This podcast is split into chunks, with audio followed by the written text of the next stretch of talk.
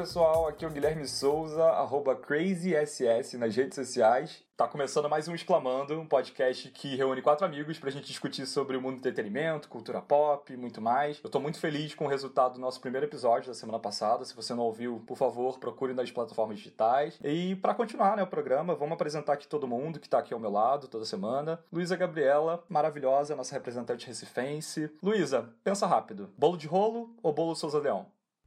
Ai, Guito, sempre com essas perguntas difíceis para mim. Pernambucanos, por favor, não me matem, mas eu vou ter que escolher bolo de rolo. Como é que vocês estão? Eu tô muito feliz em estar aqui nesse segundo episódio. Nem acredito que nosso projetinho está dando certo e, tá, e a gente tá recebendo muitas mensagens positivas. Obrigada a todo mundo que deu feedback, mandou recado, mandou beijo. Beijo para todos vocês também. E vocês podem me encontrar lá nas redes sociais, principalmente no Twitter, onde eu falo bastante. Vocês podem me achar lá no arroba Lu. Quem já segue o Marlon ou já segue o Gui ou o Sil, vocês com certeza vão me encontrar lá. Então é isso, me segue, vamos trocar uma mensagem, manda DM, me manda um telegrama, vamos lá ficar junto nessa. E seguindo, eu tô aqui também ao lado do Marlon Faria, amigo virtual de Rihanna, ninguém menos que Rihanna. É, se você não entendeu, dá uma ouvida lá no, no, episódio anterior que você vai entender o que eu tô falando. É, aproveita e diz pra gente, qual a sua música favorita da Rihanna, Marlon?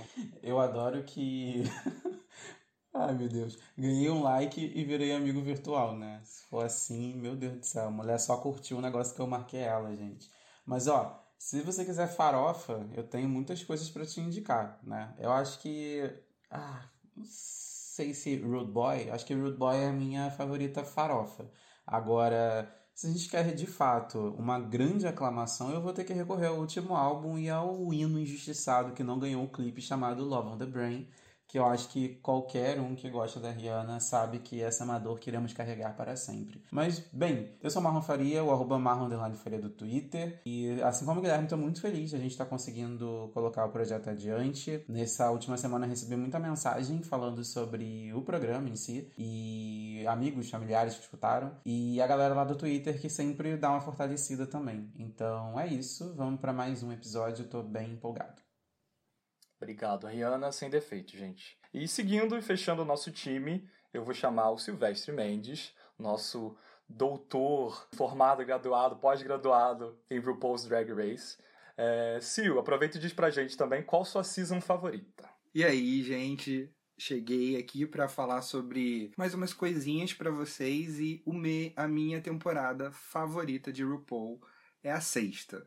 Eu recomendo para todo mundo que me pergunta, ah, por onde eu começo? São tantas temporadas. Não tem erro. Começa pela sexta, que tem as drags mais icônicas e que fortalecem o que o show tem de melhor. Amo. Amo Bianca Del Rio, Ben de la Creme, enfim, temporada icônica. Vejam, se você não viu, por favor, veja. Introduzindo o nosso episódio de hoje, é, aproveitando que a gente está gravando aqui em plena Dia Mundial do Orgulho LGBTQIA, a gente vai falar aqui um pouquinho sobre a representatividade e a diversidade nesse mundo, nesse meio do entretenimento.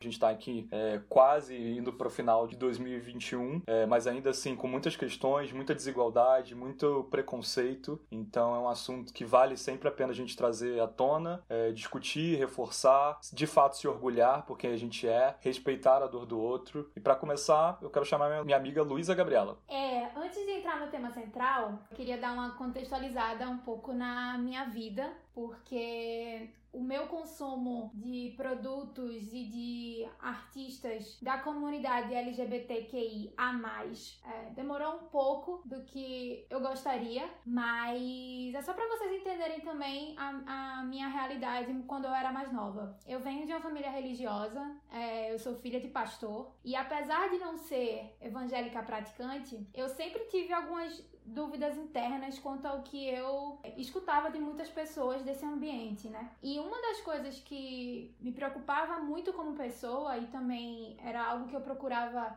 entender com, a, com as minhas dúvidas e as minhas curiosidades era justamente sobre o amor ao próximo em suas derivadas formas, sabe? É, porque existe algo que me incomoda muito hoje em dia, aos 25 anos, que é a valoração que as pessoas dão somente ao Velho Testamento, que foi criado numa época é, histórica de um contexto político e cultural completamente diferente. Então, eu até costumo dizer que o Velho Testamento era algo meio obsoleto quando é, a gente aprende a história de Jesus, né? Porque ele aparece no Novo Testamento, que é a parte progressista da Bíblia. E essa parte progressista da Bíblia é justamente a que eu me apego mais como indivíduo e como pessoa, né? É, mas mesmo em torno desse fundamentalismo religioso, isso não me impediu de ir atrás e de conhecer, sabe? De é, saber, porque justamente como eu já mencionei, eu era muito curiosa. Eu sempre fazia questão de tirar minhas dúvidas e ir além, sabe? Ao que, ao que eu era ensinada, ao que eu era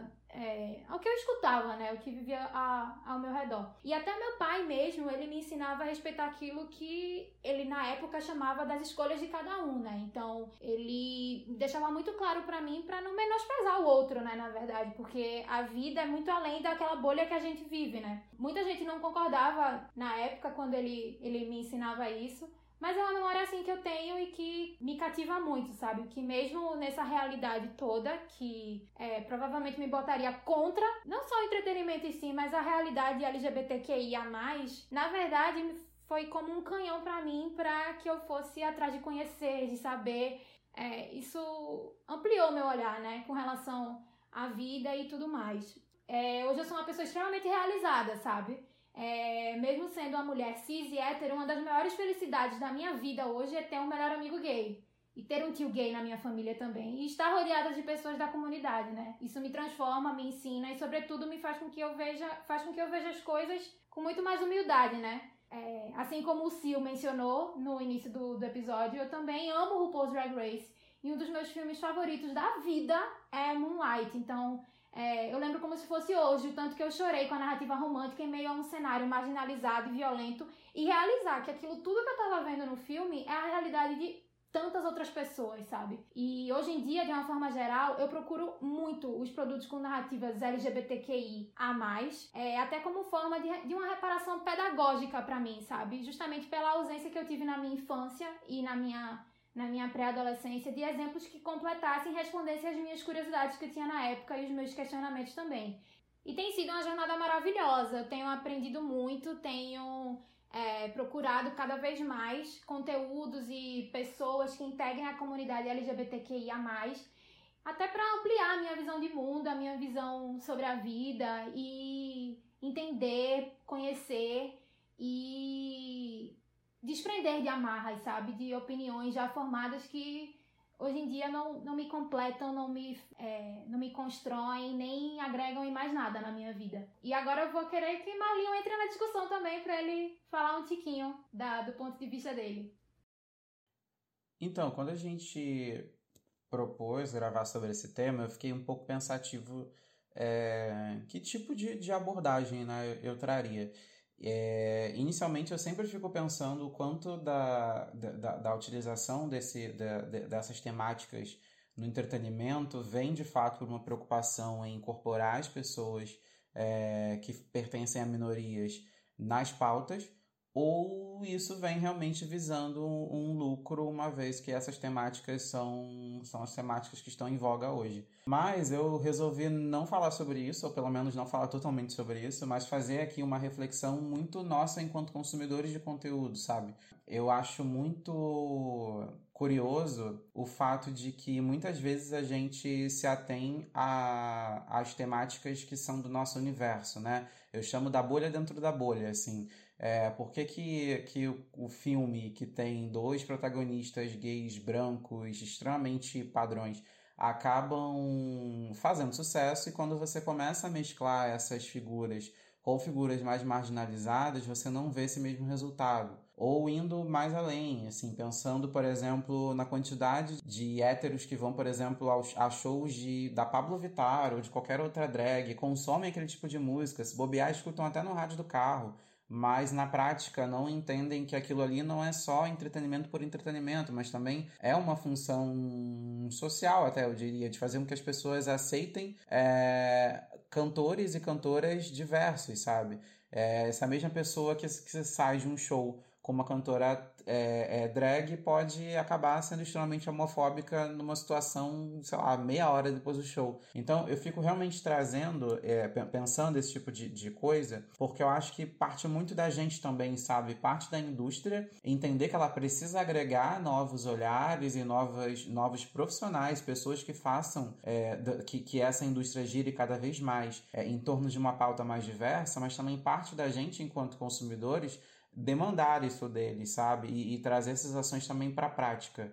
É, é, é, é um pouco complicado porque muitas vezes quem está dentro da sigla né, acredita que não faz nada de errado, mas na realidade a gente erra muitas vezes, sim. Tem um milhão de situações em que você poderia tomar uma, uma opção, um posicionamento mais firme em defesa de outras minorias, mas muitas vezes o silenciamento ele se faz presente. A gente acaba não é, comprando brigas sem, sem parar para pensar que lá no passado outras pessoas compraram brigas para que hoje as, as letras mais aceitas da sigla possam se expressar, sabe? Então eu fico muito reflexivo em relação a isso. Eu acho que esse, esse tem que ser um exercício constante de todo mundo, independente de quem está na sigla, quem não está na sigla, mas que a gente não consuma o conteúdo LGBTQIA, pensando que isso já basta é preciso trazer os ensinamentos que esses conteúdos dão pra gente pra prática, pra nossa vida. Guilherme está querendo falar um pouquinho. É isso, eu tava só assim, enquanto você tava explicando, eu tava na minha cabeça aqui linkando muito com o que a Luísa também falou, né? A Luísa, como uma representante aqui né, no nosso podcast, hétero, mulher, cis, branca. Ela fala né, no, discurso dela, e a gente que conhece ela pessoalmente no dia a dia, convive com ela, é um pouco disso que você também explicou. Uh, que independente de você fazer parte dessa sigla ou não, que você pode se desconstruir, né? Você pode repensar, né? Eu acho que muita gente estigmatiza ou se limita a falar, ah, mas eu fui criado assim. Ah, mas de onde eu veio, é, de onde eu vim é assim. E não é muito assim que a gente tem que pensar. A gente está aqui em constante evolução, eu acho, independente do que a gente esteja proposto a fazer na vida, dos gostos que a gente tem, dos interesses que a gente tenha, da sexualidade que a gente tenha. Então, eu acho que isso que é o mais importante, né? Você você fala muito de, de empatizar né, com o outro. Eu acho que cada um uhum. de nós, é, ainda mais quem está dentro dessa sigla ou de qualquer outra minoria, a gente sim tem que, faz parte, eu acho que, da nossa vivência, a gente lutar por uma vida melhor, por direito, por respeito, por tudo mais, mas a gente também não pode ficar olhando para o nosso próprio umbigo o tempo todo. Eu, por exemplo, como um homem homossexual, eu tento até olhar de um, de um viés assim mais positivo e pensar que, sei lá, há poucos anos atrás, quando eu era adolescente, estava na escola e tal, as lembranças que eu tenho eram de uma realidade já um pouco diferente, sabe? É, de ver um mundo realmente que, enfim, pelo menos ali no meio que eu vivia, dentro dos meus privilégios também, enfim, que de fato existiram, de estudar num colégio particular, é, de ser uma pessoa branca e tudo mais, mas via que existia muito preconceito. Via que as pessoas que eram e que são, né, claro, é, LGBT, QI, a mais, é, que não, não podiam ser quem de fato eles são. A gente tinha que o tempo todo se esconder, disfarçar, é, aturar o bullying constante dos coleguinhas, e aquilo era socialmente normal. É, então é muito complexo é, mas ao mesmo tempo, aí voltando, né, tendo, tentando ter essa visão um pouco mais positiva da coisa, é, eu acho legal ver que as gerações atuais, né, já já estão no outro nível e isso para mim é muito gratificante. Eu espero que, claro, isso continue crescendo e, e que a gente de fato tenha um mundo mais igual, uma sociedade mais igual. Para a gente, eu acho que ainda pesa, porque a gente está numa visão de estar tá aqui no Rio de Janeiro, né, o, tá se tratando de Brasil, né, o, o nicho Rio, São Paulo, é, é também uma realidade bem diferente. O Brasil é um país gigantesco, então às vezes a gente está aqui falando de evolução é, dessas causas e tal. Nossa, o mundo está melhorando e tal, mas para muita gente que vive no interior de algum lugar, às vezes até no interior daqui do Rio, isso ainda é uma dificuldade muito maior do que eu imagino ou do que eu vivi. É, vou deixar o Marlon falar mais um pouquinho. A gente vive um momento tão conturbado, né, de, politicamente aqui no Brasil, no mundo todo, mas aqui no Brasil principalmente e não tem como não, não, não trazer educação para esse debate. Assim, é, é, tem uma frase muito básica que todo mundo já escutou pelo menos uma vez na vida, que é a do Paulo Freire, que ele fala que quando a educação não é libertadora, o sonho do oprimido é ser opressor. Né? Eu acho que isso se vê muito claramente nisso que a gente está falando, sabe? Acho que todo mundo aqui tem o hábito de conversar com pessoas que, que, que estão na sigla, principalmente quando a gente fala de, de, de homem gay branco, existe muito essa cultura do padrão, né? Que é, é como se fosse um gueto dentro da bolha, sabe? Você, as pessoas elas Sim. só se relacionam, se comunicam, conversam com pessoas que são basicamente idênticas a elas. Então, assim, eu não quero aqui também ser um injusto de dizer que a vida dessas pessoas sempre foi maravilhosa. Algumas sim, realmente tiveram vidas maravilhosas. Outras não, então simplesmente reproduzindo aquilo que já passaram com outras pessoas. Só que aí a gente está falando de voltar a estaca zero, na realidade, né? Você está criando um, essa cultura do, do, da exclusão dentro de um grupo que já é minoritário. É, e aí quando, quando eu leio essa frase do Paulo Freire, isso fica muito fresco na minha memória, porque realmente é, é totalmente isso, né? É você fazer com o outro aquilo que você provavelmente já, já sofreu demais. E aí, pegando o gancho do que o Guilherme falou anteriormente sobre essa bolha que também é geográfica muitas vezes, né? O lugar é, em que você vive também determina muito de como vai ser a sua vida enquanto integrante da comunidade LGBT. É curioso reparar como existe esse fluxo migratório para São Paulo, né? Eu estava aqui pensando sobre isso. Muitas vezes as pessoas vão para São Paulo pensando que ao sair de suas cidades pequenas, onde provavelmente elas acham que não existe nenhum outro LGBT, elas vão ter uma vida mais simples e mais fácil no sentido de tanto amor, amor vida amorosa quanto até social e de trabalho também, sabe? Por acreditar que vão ser aceitos e, e bem, bem quistos em, em, vagas de emprego, numa sociedade que é um pouco mais avançada do que as interioranas. Eu acho, de certa forma, pensando individualmente, e isso é uma saída que a pessoa encontra e obviamente é válida. Muitas vezes a pessoa passa por um sufoco no, no, no ambiente em que vive, mas ao mesmo tempo é muito triste porque você leva a diversidade para um lugar que já tem diversidade e você esvazia é, esses lugares mais. É... Você concentra a diversidade, né? É muito nesse sentido a sua fala, né? De você. Parece que só aqui, né? Se tratando de Brasil, né? De novo, falando Rio São Paulo, parece que só aqui. Só aqui que a gente pode ser nós, nós só aqui que a gente, a gente tá vivendo essa desconstrução. E o restante do país, sabe? Tipo, e pensar no coleguinha que tá no estado ali do lado, ou que tá longe da gente, no sul, no nordeste, no norte, enfim, onde for.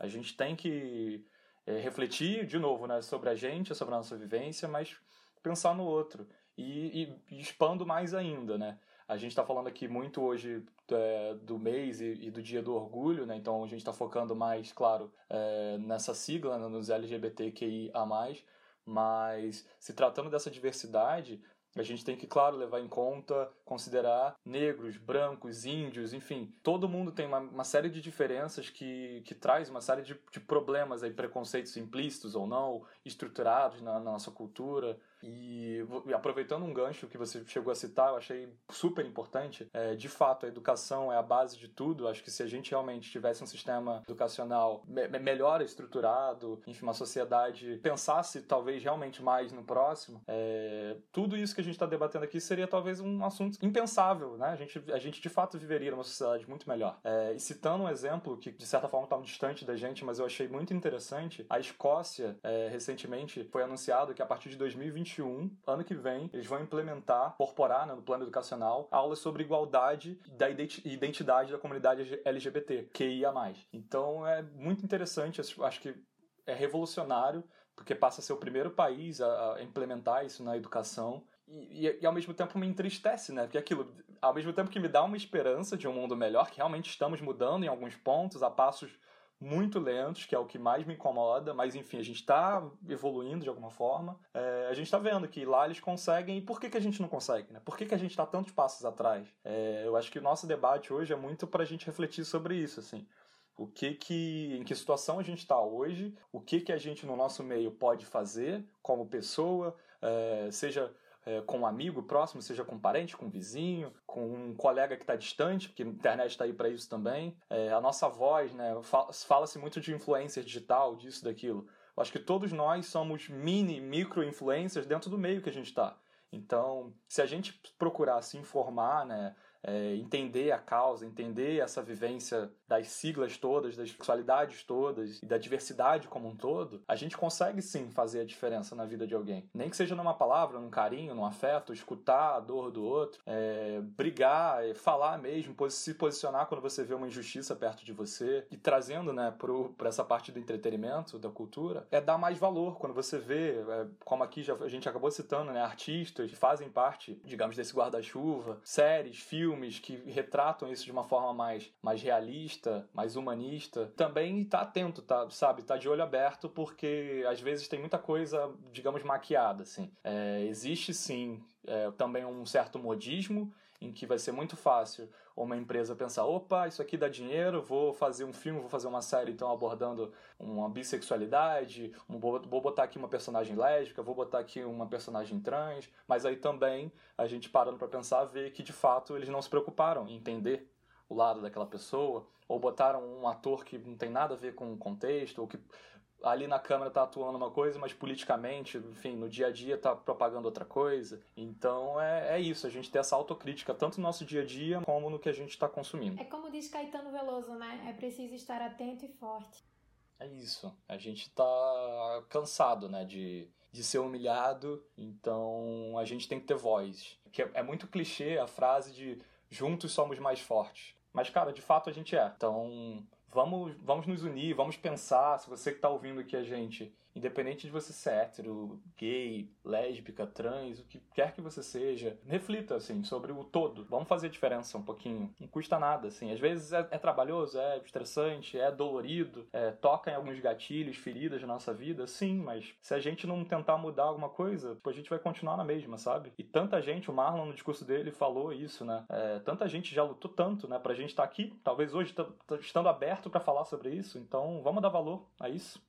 O que eu acho de ruim quando as pessoas acabam migrando para São Paulo em busca dessa liberdade maior de ser quem se é, é que nem todo mundo tem essa, tem essa oportunidade. E aí o que acontece é que você esvazia as comunidades LGBTs de, de outros lugares, sabe?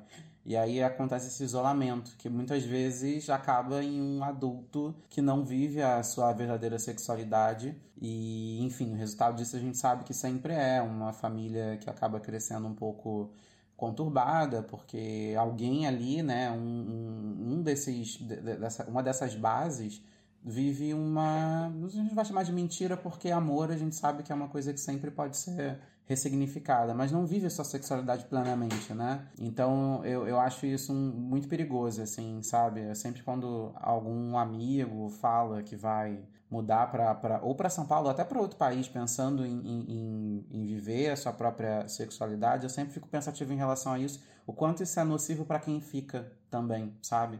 É, porque a gente perde o senso de comunidade, que as pessoas acabam, quem tem oportunidade acaba migrando. Uma coisa que a Luísa falou e que eu me identifiquei muito foi que exatamente 10 anos atrás, um amigo meu falava muito para assistir RuPaul. Ainda não, não existia toda essa coisa de ter na Netflix, ter, né? Mas o show já, já tinha a sua fanbase, estava já ganhando certo público. E eu disse que não, que eu não queria, porque até onde me tocava o trabalho da drag era tipo ficar na porta de balada sendo sendo hostess, entendeu? Tipo, ou fazendo um númerozinho engraçado. Eu não tinha uma visão do que real era aquilo. Para mim era só alguém que queria se montar, se montava e tava tudo bem. Mas aí um dia depois dele tipo, acho que foi em 2011, já um ano depois que ele começou esse processo comigo, eu falei, tá bom, vou assistir. E me mudou completamente. Do, eu comecei a entender a parte artística e a parte política por trás do ato drag, sabe? E tanto que se eu sou muito fã do programa, se eu já assisti inúmeras vezes a sexta temporada e recomendo para todo mundo, é porque eu comecei a entender que aquilo é muito mais amplo, porque a arte drag salvou muitas drags de, de, de, situação familiar complicada, ou até relacionamentos abusivos, sabe? Resgatou muita gente que não tinha nenhuma perspectiva. Então, voltando ao que o Guilherme falou, é educa, sabe? Tipo, educação é a chave de tudo. Tudo bem que o que me educou foi um reality show, né? É algo meio que você fica, opa, um reality show é meio que problemático. Mas no caso, pelo menos das primeiras temporadas de RuPaul, não é tanto, porque eu acho que era muito mais cru ali na relação delas. Existia um roteiro muito mais superficial do tipo as situações do que é hoje. Mas só para reforçar, é, você, você trouxe, né? Tudo bem que o que me educou foi um reality show. E que bom que foi para ver como essa indústria tem esse poder, sabe, para bem ou para o mal, de fazer com que a, a, as pautas sejam debatidas, né? E, claro que é importante, que seria importante que RuPaul continuasse um uhum. pouco com, com aquela cultura lá do início, pelo menos é o que vocês me falam, que eu não assisto realmente o programa, mas independente de ter descambado ou não, aí quem quiser concordar ou discordar, mas uh, acho que foi de uma importância realmente ímpar, assim, porque você nunca tinha colocado essas pessoas num lugar de protagonismo, né? Então acho que só de, como brincam, né, que é a Copa do Mundo das gays, só disso acontecer, de você ter algo nesse, desse tamanho, eu acho que já, já sabe, já vale por todas as temporadas que, se, que vieram depois disso. Eu concordo. Ser independente assim de, de RuPaul, de ser um reality, de ter, né, até um certo preconceito por parte das pessoas é, de, ah, é só um reality, tipo, isso é besteira, tipo, é só, tipo, lazer, é só, tipo, pra gente rir e se divertir. Tem muito esse, esse cunho social, né, ali por trás. E não só RuPaul, mas, tipo, outras séries, enfim, como eu falei anteriormente, assim, às vezes simplesmente inserir um personagem que seja, é, uma história que seja, um livro, um mangá, um jogo, qualquer coisa que tenha, que mostre de fato um pouco que o mundo não é só uh, uma bolha, né, que gira em torno do homem branco, que existe muito mais, que existe a voz da mulher, que existe a voz de, é, de todo mundo, faz a gente refletir, faz a gente se identificar. O que você estava falando, Sil, é, isso para você, talvez ele foi um dos poucos, ou talvez primeiros contatos, e de fato você começar a entender algumas coisas, e reconhecer a, a vivência, a dificuldade dessas pessoas. E você fala muito bem, assim, vários episódios de RuPaul, vira e mexe ali, elas estão ali no workroom, né? Tipo, se maquiando, se montando.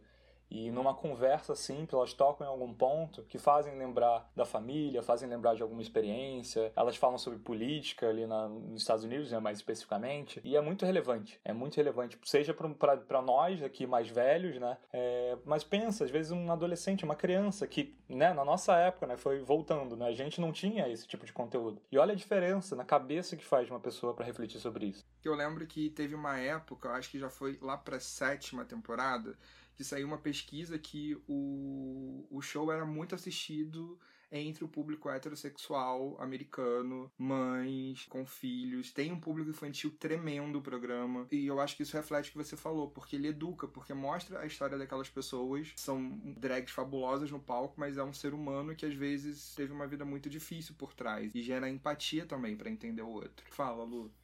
Sim, é, ainda falando sobre é, RuPaul, eu Todo mundo sabe que eu sou canceriana, eu já mencionei. Então, assim, eu vou de 0 a 100 em 3 segundos na intensidade da emoção, sabe? E assistindo o RuPaul, me vem assim, várias. É um misto de sentimentos assim diferentes, porque são 12 temporadas e cada participante ali tem a sua trajetória marcante, sabe? Cada um a sua maneira. Então, é, eu lembro muito assim, a gente estava falando agora há pouco, vocês estavam falando agora há pouco sobre o programa, sobre ser um reality, e eu lembro muito da Roxy Andrews falando que ela, quando ela era mais nova, ela foi abandonada é, com a irmã, né? Isso, sim, se não me engano, acho que foi com a irmã, no ponto de ônibus, quando ela era criança. Quantas pessoas ali dentro também foram acolhidas pelas drag moms, né? Que são aquelas drag queens veteranas que é, apadrinham ou, ou se tornam madrinhas ou se tornam mães, né? Na, na prática, querendo é, dizendo assim, daquelas pessoas, sabe? Então a gente. Eu, eu lembro muito da história da Roxy. Eu lembro muito da história da Peppermint que ela confessou no programa. Não é que ela confessou porque não é uma penitência, né? Mas era um segredo que ela guardava com ela de ela ser uma mulher trans. E ela expôs no programa que ela era uma mulher trans e ela ficou com medo de ficar acuada no meio daquela realidade, né? Por exemplo, é, outra realidade recente que a gente viu é, de história marcante foi a da Didi Good, agora da, da temporada, da 12 segunda temporada. Então, assim, são histórias extremamente marcantes que, por exemplo, pra mim, que sou uma mulher hétero, é, impacta muito, sabe? Porque é uma arte assim que precisa ser contemplada, que precisa realmente as pessoas é, é, são pessoas que precisam de apoio, que precisam de palco, que precisam de voz. E um dos momentos mais felizes da minha vida, eu falo isso com a maior tranquilidade do mundo, foi dois anos atrás quando eu viajei para Miami com dois amigos meus, Matheus e Letícia, e a gente foi para o The Palace, que é um bar ali em Miami Beach, que, que é famoso pelos shows drag queens. E aquele dia foi um dos dias mais felizes da minha vida, sabe? Porque eu, eu o tanto que eu aproveitei, que eu ri, que eu chorei, que eu me diverti, que eu dancei, que eu conversei, conheci outras pessoas que estavam lá e pude contemplar aquela arte ao vivo, é uma coisa que eu recomendo a todo mundo, sabe? Se você tiver a chance de ir para um show de drag queen, vá. É libertador, é uma experiência transformadora, é uma arte que, assim, transcende, sabe? Em palavras, pelo menos para mim. Então, era só isso mesmo que eu tinha para acrescentar, que é uma experiência minha, né? Então, é isso. Sim, mas é uma experiência linda, porque é exatamente isso que você falou. Ah, tem histórias que impactam. É, para mim, a da Sasha Valor também, com a mãe com câncer, sabe? Isso representa na drag dela ser uma drag que não usa muita peruca, ela usou poucas vezes no, no programa. É, la Creme, e por aí vai. A gente tem histórias e mais histórias que o programa acabou servindo e acabou ajudando a entender um pouco o quanto para elas é importante estar ali e a drag persona, né, que, a, que elas acabam baixando, vamos dizer assim, uh, quando estão montadas, acabam protegendo elas de, do sofrimento do dia a dia. Eu acho que isso é uma prova que entretenimento tem uma função muito grande em mostrar para as pessoas o dia a dia, o básico. Eu lembro também quando eu era pequeno que muito se discutia já sobre beijos e beijos gays e etc, que nada mais é beijo gay do que um beijo, sobre se deveria ter ou não na novela. E o Manuel Carlos foi e criou duas adolescentes num colégio e eu vi, tipo, a minha avó na época torcendo para elas ficarem juntas, sabe?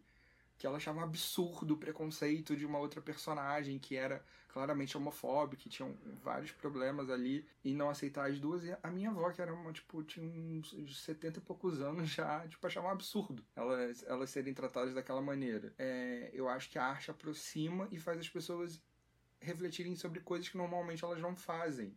Porque elas querem colocar tudo muito a, a verdade que elas cresceram e muitas vezes, como você também colocou, é, são ensinamentos muito da religião, sabe? Que não vem de um lugar porque sim ou porque não, é porque é proibido, é porque não pode, é porque é contra é, isso ou aquilo. Então, é por isso que eu acho que é, é, todas as séries que tratam sobre diversidade são importantes, as pessoas devem assistir e assistir como entretenimento. É uma história que vai te tocar, basta você permitir assistir.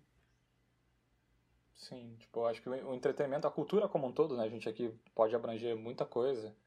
É, serve, indireta ou diretamente, a plantar essa sementinha em quem quer que seja, né? Para fazer a gente refletir e mudar um pouquinho. Para mim, me marca muito, assim, quando a gente fala da nossa cultura, que é baseada muito em, no machismo, de fato em preconceitos, em racismo, em muita coisa errada, é, a gente ouve, né, comumente, talvez nós mesmos, até pessoas que são vítimas até hoje do preconceito, é, já se viram replicando, né, algum preconceito. Então, eu quero, assim, além dessa reflexão, né, que a gente está aqui trazendo, a gente valorizar a cultura nesse sentido, de repensar nossas escolhas, escolhas, repensar o que a gente consome, é que a gente de fato tenha um mundo em que a gente pare de ouvir frases absurdas como é, fala grosso, menina. Isso é jeito de você se vestir? Isso não, isso é jeito de mocinha tá vestida? Ó, um homem bonito desse, nossa, que desperdício. Enfim, entre outros vários absurdos que são tão comumente ouvidos né, por aí, tenho certeza que cada um de nós aqui já ouviu pelo menos uma dessas frases de forma muito natural, muito naturalizada assim na boca das pessoas, diferentes classes sociais, idades e tudo mais. Mas é a gente acabar com isso. Vamos continuar falando, vamos continuar trazendo isso à tona, vamos continuar compartilhando, seja o pouco que você sabe, seja o muito que você sabe, seja quem tem condição, apoiando causas que, que ajudem pessoas é, em situações vulneráveis, que precisam. Acho que a gente tem que fazer algum tipo de mudança, sabe? Fala, Marlon. É, pegando o gancho no que você está trazendo, uma coisa que passa pela minha cabeça é que assim a gente precisa entender que a nossa atenção hoje é o maior ativo, é a moeda mais valiosa que a gente tem, sabe? Então, assim, e quando eu digo atenção, seja para escutar um álbum, seja para assistir um filme, assistir um programa de TV, seguir alguém no, nas redes sociais, interagir com essa pessoa, o que a gente tem de mais valioso é a nossa atenção. Então, assim, deposite a sua atenção, ou seja, dê o seu dinheiro em forma de atenção para pessoas que de fato valham a pena. É, é, acho que esse é um, um dos, uma das grandes lições que, que eu queria deixar com esse programa, porque de fato é um lugar em que a gente continua errando, sabe? Quando eu falo a gente, é incluindo nós todos mesmo. Assim, eu percebo quanto. Vira e mexe, eu faço uma limpa nas redes sociais, eu vejo quanto tem gente que estava ali, que eu estava de repente sendo um número para aquele influenciador que na verdade não corrobora com nada que eu acredito, entende? Então, assim, é, repensem o que vocês consomem, não só aquilo que você de fato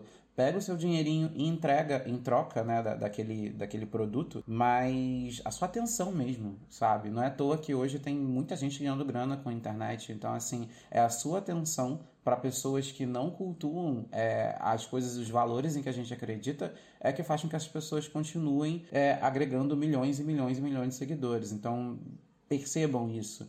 E aí, dito de outra forma, sigam pessoas dentro da sigla, consumam conteúdo que não só que falem da sigla, mas que tenham pessoas da sigla envolvidas, sabe? Seja na frente ou atrás das câmeras. Acho que isso é o mais importante, assim. Assim como todos vocês disseram, uma coisa que me chama muita atenção é que a, a minha vontade é que a gente não precise rotular nenhum filme, nenhum produto como um produto LGBT. É um produto, sabe?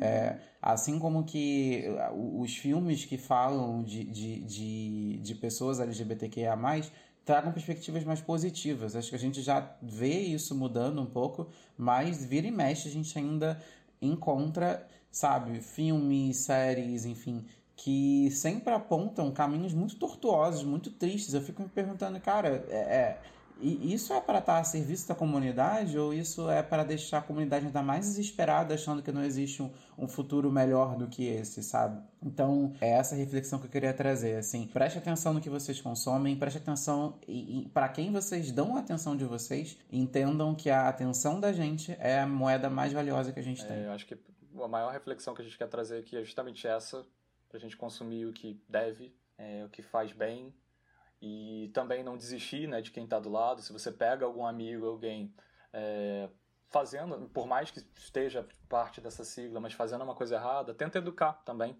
Evita aquela ideia também de cancelar todo mundo, sabe? Então, errar, todo mundo erra. O Marlon pontuou muito bem. A gente, nós mesmos aqui que estamos falando, a gente errou muitas vezes, a gente continua errando.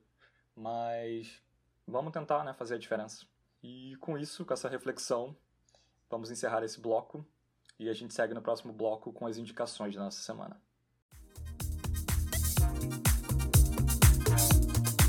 Exclamando! Continuando com o nosso podcast, chegou a hora do nosso quadro, que é o Dois Pontos, um quadro que a gente faz recomendações semanais aqui, seja de músicas, filmes, séries, pessoas para você seguir, podcasts, enfim, tudo que a gente achar interessante para você é, consumir e trazer né, um feedback pra gente, se você gostou, se você curtiu, se você se identificou. E como a gente está falando de orgulho e de representatividade, hoje a gente está aqui para trazer é, algumas pessoas que tenham a ver com essa temática. Para começar, vou chamar o Marlon. Então, gente, eu trouxe duas indicações. Uma que vai ficar ali no, no terreno da música e outra que é sobre cinema. Sobre música, eu estava procurando um artista que, que eu não só gostasse, mas que também fosse LGBTQIA+, e, e que trouxesse isso para o seu trabalho. E eu vou indicar o Benti, eu espero que seja assim que você pronuncia o nome dele, porque eu sempre fico em dúvida se é Benti ou Benti, mas acho que é Benti. É, Silvestre está aqui confirmando para mim que tá certo. O Benti é um cantor, compositor mineiro é, que começou a fazer sucesso, na verdade, quando ele se mudou para São Paulo, que foi ali mais ou menos 2008. E o que eu acho legal das composições dele é que ele traz muito. dá para perceber que muita coisa ali é vivência, sabe? Eu acho que isso é muito legal quando a gente fala de, de artistas LGBTQIA, porque o, a música pop ela não deixa tanto espaço, pelo menos na minha visão, tá, gente? Para você falar sobre pessoalidades, assim, acho que é uma, um tiro mais certeiro, sabe? Um refrão geralmente mais, mais rápido, que tem mais o intuito de entreter, de fato. Já a MPB, ela consegue fazer com que você coloque ali muito do, do que você viveu. E eu percebo muito isso nas músicas do Benti. Ele tem um álbum que eu amo chamado Era 2. Eu acho que eu escutei também esse álbum absurdamente nessa quarentena. E é uma pessoa muito legal também de você acompanhar nas redes sociais. Ele não só articula é, profissionalmente é, a, a, questão de ser LGBTQIA, mas ele fala muito sobre isso com o público dele nas redes. E foi assim que eu conheci, inclusive. Então fica a recomendação para vocês. A outra recomendação é um filme que não tá aqui só por ser um filme extremamente fofo, acho que são doses de açúcar nesse filme, mas é um filme que retrata a inocência que muitas vezes não é atribuída a uma obra LGBTQIA+. Chama Hoje Eu Quero Voltar Sozinho. É um filme do Daniel Ribeiro, que, de, que veio, na realidade, como uma extensão de um curta-metragem que ele já tinha lançado há um tempo na internet, que era eu Não Quero Voltar Sozinho. É, Hoje Eu Quero Voltar Sozinho fala sobre um deficiente visual que se apaixona por um colega de classe. Por que, que eu escolhi esse filme? Eu lembro que assisti esse filme, inclusive com um amigo do Guilherme, com o Marçal. Eu lembro que assisti esse filme, que ficou de muito curioso para mim, é, é essa noção de que o amor do que, que o, o, protagonista nutre pelo seu colega, ele é tão inocente, porque assim, o que um deficiente visual pode usar como estímulo, né, é, é, é para se apaixonar, se não meramente a emoção que ele sente ao estar perto de outra pessoa? Eu não sei se eu tô falando besteira, porque obviamente eu não sou deficiente visual, mas eu tô realmente tentando me avatarizar e, e, e, ter essa, essa. me colocar no lugar do outro, né? Então, assim, se é possível você, você, enquanto deficiente visual, se apaixonar por uma mulher, por que não se apaixonar por um outro cara, sabe? Eu acho que esse filme deixa isso muito claro. E a parte mais legal dele é que o elenco abraçou tanto a ideia que você percebe que o Dan... inclusive o Daniel Ribeiro, o diretor, é LGBTQIA+, é, e eu acho que isso foi muito trabalhado realmente nesse set, dá para perceber isso em cada uma das cenas, assim, tem uma delicadeza muito grande em tratar a temática, até mesmo por ser um filme com, com personagens adolescentes, então deve ter levado um público muito jovem também aos cinemas. É um filme incrível, se não me engano ele está no Netflix também, e eu realmente recomendo a todos. É um filme, inclusive, que deve ser muito interessante para um adolescente assistir com os pais, porque é um filme extremamente leve é, e, e, e, ajuda talvez você a começar a falar sobre o assunto com a família. Então, realmente é uma indicação que é, eu fiquei ali fuçando, escolhendo o que eu iria trazer para cá. Eu acho que hoje eu quero voltar sozinha, apesar de ser um filme light, é preciso dizer. Se você tem grandes expectativas, Talvez não seja para você, mas é um filme que ajuda a falar sobre o assunto de forma sutil e a explicar esse conceito de inocência que sempre foi negado à comunidade. Fica a indicação. Sim, eu acho que ele tem essa sensibilidade natural, né? De forma natural. Então, tipo, é um filme que te encanta, assim, fácil. Sim. É muito bom. E a atuação, tudo, o roteiro é muito bom. Assim, um filme que vale a pena a gente assistir, pra gente refletir. Vou aproveitar que eu tô aqui seguindo e, e complementando o que o Marlon falou e, e que ele trouxe obras nacionais. Vou indicar uma outra obra nacional que eu vi, inclusive, recentemente aqui na quarentena, um filme de 2018, se não me engano, se chama Sócrates. É incrível. Ele é um filme que ganhou uh, o Glad Media Awards de melhor filme de lançamento com lançamento limitado. Ele retrata a história de um jovem negro é, que mora em Santos, né, litoral de São Paulo, numa comunidade. E o nome dele é Sócrates, né, que dá nome à obra. E ele é um jovem gay que logo de cara, assim, no, no começo da, da, história, ele perde a mãe e aí a partir daí ele enfrenta uma série de dificuldades, né, de uma sociedade que, que não aceita, uma família complicada e naquela vulnerabilidade social e ele tendo que correr atrás da vida por si só, sem condição, ali adolescente, sem dinheiro para se manter. É uma obra assim que faz a gente se refletir também sobre essa perspectiva e é um filme muito humano também. É uma narrativa assim bem necessária pra gente refletir porque aproxima muito da, do nosso mundo, né, como brasileiros que somos. Uma outra coisa muito legal que, que rolou essa semana foi a Constituição do Orgulho. É, vale muito a pena vocês procurarem. É, o site é Constituição do Orgulho orgulho.com.br. Nas redes sociais também vocês encontram Twitter, Facebook, Instagram como Constituição do Orgulho. Nada mais é do que uma, digamos, uma nova versão da Constituição da República Federativa né, do nosso país, de 88, é, sendo que nessa Constituição que eles, é, eles adaptaram, eles destacam através de cores do nosso arco-íris a diferentes tipos de crimes cometidos contra a comunidade LGBTQIA+.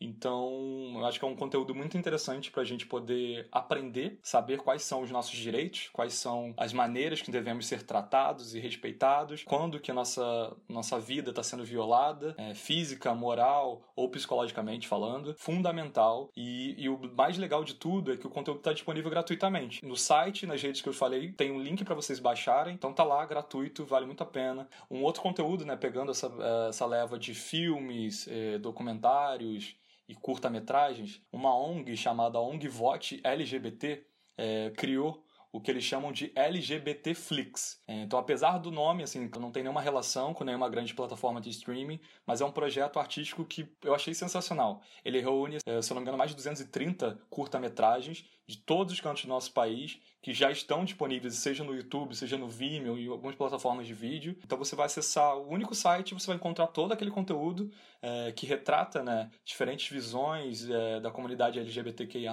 E, e outro ponto que eu achei muito legal é que se você quiser filtrar né, por algum, alguma letra da sigla específica, né, por se identificar melhor ou quiser entender melhor, é, você consegue. Então lá tem a possibilidade de você filtrar por L, G, B, T. O site que vocês conseguem acessar é votelgbt.org barra Flix. Então, só repetindo, votelgbt.org barra Flix.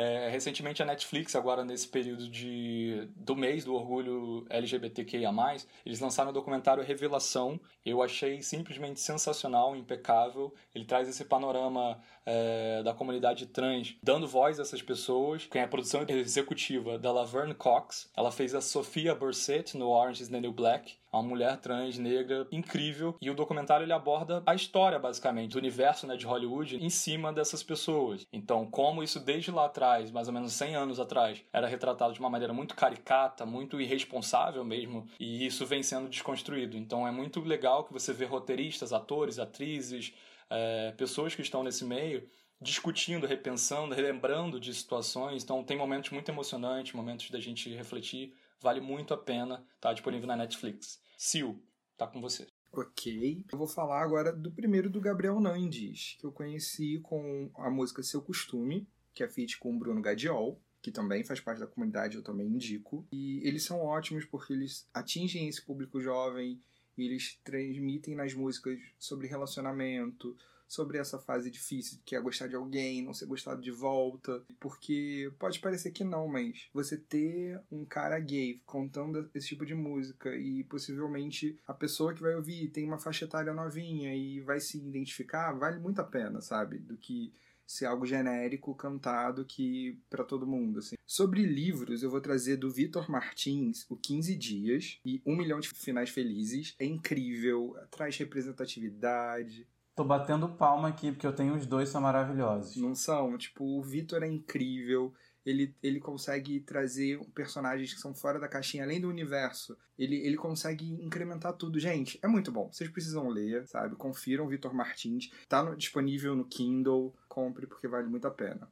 E o 15 Dias ainda traz um protagonista que, além de gay, é gordo. Então tem esse outro atravessamento que é muito legal, porque a gente sabe que, como eu estava falando, né? Tem alguma, algumas pessoas da sigla que não compreendem muito bem outras minorias. Então foi muito legal o Victor trazer esse personagem mais complexo pro livro dele. Ele coloca tudo junto e dá uma receita tão boa, sabe? Porque não soa clichê, não é falso. Ele escreve com propriedade algumas questões de corpo, né, do protagonista de 15 dias. E por favor, leia. E agora eu jogo pra Luísa. Vamos lá, Luísa Gabriela. O que que você trouxe pra gente essa semana? Nossa, assim, eu, eu anotei todos os principalmente os livros que você acabou de, de recomendar. Tem que estar tá na minha, na minha lista de desejos, eu preciso ler. É, e a minha, minhas recomendações, assim, algumas a galera já conhece, eu tenho certeza. E outras eu não sei se todo mundo conhece, mas aqui vai. É, de música, hoje eu venho com Não Faz, Não Faz Diferença, do Davi Sabag, eu acho que é assim que se pronuncia o sobrenome dele. E Urias. Acho que todo mundo aqui conhece Urias é maravilhosa. Inclusive, pessoal, escutem o álbum. É, nossa, é incrível. E essa música eu escutei a semana inteira. Não sai da minha cabeça, eu recomendo a todo mundo. É, seguindo, eu recomendo também aqui As Bahias e a Cozinha Mineira, uma canção para você, é uma música linda, linda, linda, linda, é uma poesia em forma de música, é, é maravilhoso. E de documentários eu, eu tenho dois documentários assim que eu gosto muito. O primeiro é o Divinas Divas, que é, foi dirigido pela Leandra Leal e que fala sobre os ícones da primeira geração de artistas travestis no Brasil, na década de 60, por aí. E a importância histórica do Teatro Rival, que é localizado aqui no centro do Rio de Janeiro, é, por ter sido um dos primeiros palcos brasileiros a abrigar essas artistas, né? E, e além do, do Divinas Divas, eu recomendo também o documentário Bichas, que foi concebido e dirigido pelo Marlon Parente. É, o Bichas é um documentário pernambucano e um dos objetivos do documentário, se não o principal, é ressignificar o peso pejorativo no termo bicha. Os depoimentos são de pessoas reais, é, que contam sua história através da cronologia dos fatos, né? Uma dessas pessoas que, é, que foi entrevistada e dá o seu depoimento é uma pessoa que eu tenho um carinho gigante, que eu guardo assim no meu coração. Marlon com certeza conhece é, que é João Pedro, arroba tô com sono no Twitter. João, ele é uma pessoa maravilhosa. Eu nunca esqueço no dia, a gente sempre trocou mensagens assim pelo Twitter, mas eu nunca esqueço o dia que eu conheci João pessoalmente no Carnaval de Olinda, em 2018, se não me engano, foi. E João veio com aquela, aquele sorrisão no rosto, me deu um abraço delicioso e que eu guardo comigo até hoje. Então, se vocês puderem ver o Bichas, ele tá é, disponível no YouTube, de graça. Só é você clicar lá no, no busca bichas e vai ter lá o documentário prontinho para você conferir. É maravilhoso, eu recomendo para todo mundo. Eu não podia deixar de recomendar aqui um dos meus filmes favoritos da minha vida inteira. Meus amigos, quando escutarem isso, vão revirar os olhos porque eles não aguentam mais eu falando desse filme, que é Bacurau. Eu não posso deixar de falar de Bacurau e a importância de Lunga na narrativa sertaneja nordestina, porque é, Lunga para mim transcende qualquer explicação, transcende qualquer conceito, transcende qualquer descrição. E eu vou resumir a importância de Lunga com uma, uma frase que o Silvério Pereira, no El País, que foi uma reportagem inclusive da Beatriz Jucá, e ele disse a seguinte frase: Há uma revolução LGBT+, no sertão. Então fica aí o convite para você que ainda não assistiu Bacurau, Lunga, Andrógeno, Justiceiro, Fashion, em todos os sentidos, que vive numa sociedade que literalmente protege ele. É como eles sempre falam lá em Bacurau. Não conte comigo para caçar Lunga. É isso. Se Bacurau não vai caçar Lunga, não vai atrás de Lunga, denunciar Lunga, eu também não vou. É isso, com todas essas reflexões e recomendações, que todos nós possamos ir atrás de um mundo de fato mais diverso e mais coerente e mais sensível, que não invalide a vida de ninguém. E nós hoje estamos aqui para isso, trazer um pouquinho de esperança no meio desse caos e um pouquinho de reflexão na cabecinha de, de nós mesmos que estamos aqui fazendo isso e de você que está ouvindo a gente. É, não esqueça de seguir a gente nas redes sociais, nosso arroba exclamando. Lembrem que o nosso exclamando é sem o Ezinho inicial, então exclamando. É, no nosso site também, exclamando.com, para saber mais sobre os episódios anteriores, os próximos episódios, você consegue acessar no exclamando.com/podcast. A gente está disponível em praticamente todas as plataformas de streaming. Você encontra a gente no Spotify, no Apple Podcasts, no Google Podcasts, YouTube, pela internet afora. Sigam a gente nas redes sociais. Um grande beijo e eu vou passar a palavra para os meus amigos se despedirem. Só queria dar um recado antes da gente se despedir. É... A gente está gravando esse episódio da, do dia 28 para o dia 29 de junho. O dia 28 é oficialmente o dia do orgulho LGBTQI a mais. Eu só queria retratar aqui o quão orgulhosa eu sou de ter vocês na minha vida, estar tá repartindo esse podcast com vocês. Obrigada por abrirem o coração e, sei lá, fazer acontecer, sabe? Eu sou muito feliz de ter vocês comigo. Quero também é, ampliar esse carinho a todos os meus amigos da comunidade da sigla que é, estão longe, estão perto, mas assim, obrigada, muito, muito, muito obrigada por ensinarem tanto, por refletirem tanto amor na minha vida como vocês refletem. E eu acho que é isso, né? Eu acho que o episódio de hoje a gente quis trazer um pouquinho de luz perante essa, essa discussão inteira. Espero que vocês tenham gostado, assim como eu amei. Eu só queria completar também, aproveitar a deixa, essa semana foi aniversário de Gilberto Gil e eu não poderia deixar passar. Gil, você é gigante, muito obrigada.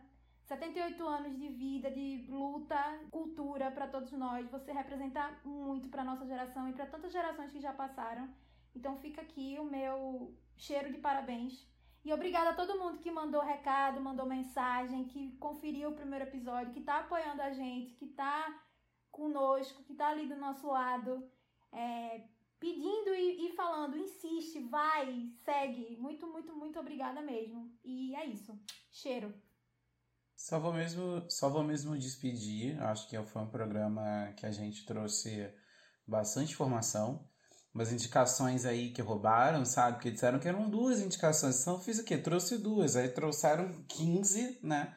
Mas tudo bem. Quanto mais. Acho que é mais oportunidade para as pessoas refletirem sobre a temática. Mas é isso. Espero vocês na semana que vem de novo. Beijo.